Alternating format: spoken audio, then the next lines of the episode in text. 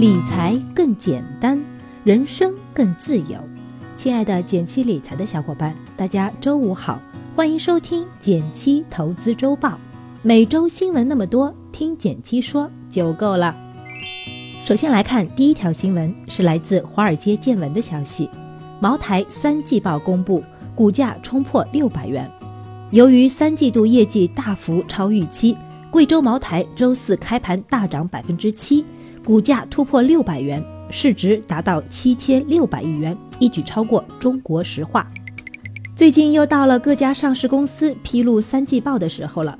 贵州茅台交出了一张漂亮的成绩单，今年第三季度七至九月的营业收入和净利润同比去年分别增长了百分之一百一十六和百分之一百三十八，这个成绩大幅超预期。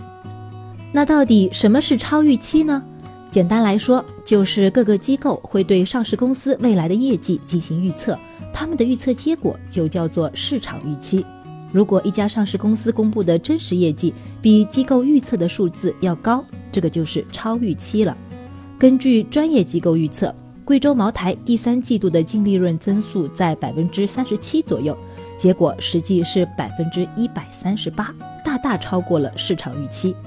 这一点从连连上涨的茅台酒价上也能得到证实。两年前卖八百九十九元一瓶的茅台飞天，现在一千两百九十九都遭疯狂抢购。综合来看，茅台的确是一家好公司，值得长期持有。但短期上股价不断创新高，也存在着一定回落风险。毕竟好股票还要用好价格买。对普通人来说，六万多块一手的贵州茅台有点高攀不起了，但好股票不止茅台一只。来我们的零基础学成长股课程学习，不妨自己来挖掘更多业绩稳定增长，而且价格也合理的好股票吧。第二条新闻是来自新浪财经的消息：去电事件持续发酵，现金贷模式引起争议。日前，从事现金贷业务的趣电集团在美国纽交所挂牌上市。引发国内舆论的强烈讨论，现金贷商业模式也因此再次被推到风口浪尖。无门槛，三十分钟到账，最高可借二十万。我们常能看到类似的广告，这其实就是典型的现金贷。不少平台都有此类业务，比如蚂蚁借呗、微利贷，还有最近上市的趣电等等。虽然借钱很方便。一些平台打着低利率的旗号吸引我们，但实则借款成本却是非常高。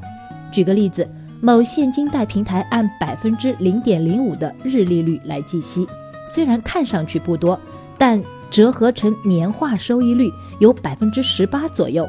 有些平台还会收取服务费、手续费等等，最终成本可能会超过百分之三十以上。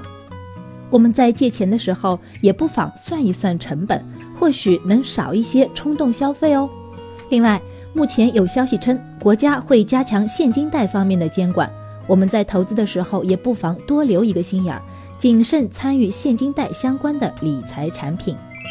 第三条新闻是来自网易财经的消息：京东正式进军房地产行业，以后能在京东买房了。京东商城房产频道已经上线。京东宣布正式进军房地产市场，用户可以网站上了解到众多开发商推出的房源，并直接购买。京东也开始进军房地产了，难道是在网上下单买房吗？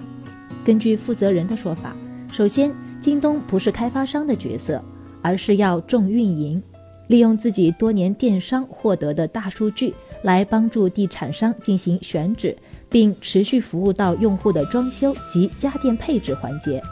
另外，京东也不是要做链家这样的中介，而是会向中介的经纪公司，把服务能力好的公司引进平台，帮大家提供更好的购房服务。不知道大家发现没有，现在越来越多的互联网巨头进入房产市场，他们更多是提供配套服务，打开了很多新的市场。对我们来说，除了买卖房产外，也有很多新的投资机会出现。比如近两年新起来的民宿就是个例子。另外，国家目前也在大力发展像 REITs 房地产信托这样房产相关的投资产品。也许在房产相关的投资市场有一片新天地等待我们探索。第四条新闻是来自华尔街见闻的消息：首支人工智能 ETF 上线，也追涨杀跌。上周，美国金融市场又杀出黑马，一支名叫 AI Powder Equity ETF（AIEQ） 的人工智能 ETF，仅交易两天就轻松跑赢美股大盘。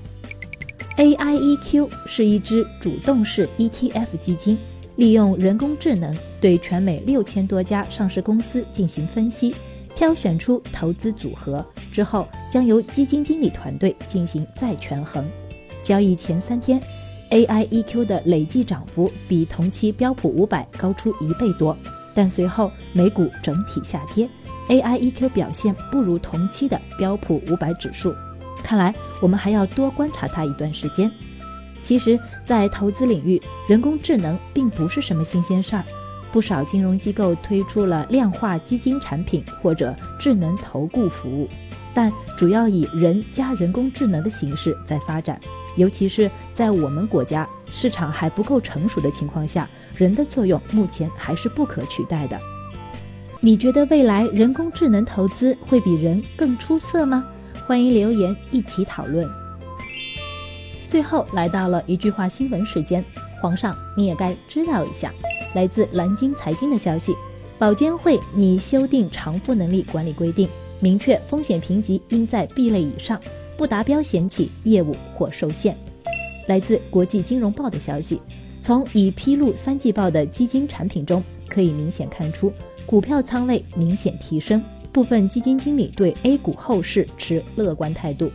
来自证券时报的消息，一至九月，上海商品房销售面积下降百分之三十四点七，其中住宅销售面积一千零四十四点三四万平方米，下降百分之三十点七。感谢大家收听今天的减七投资周报，一同感知正在发生的变化，提高经济敏感度。更多投资新闻解读及理财科普。欢迎关注我们的公众号“减七理财”，简单的简，汉字的七，我在那里等你。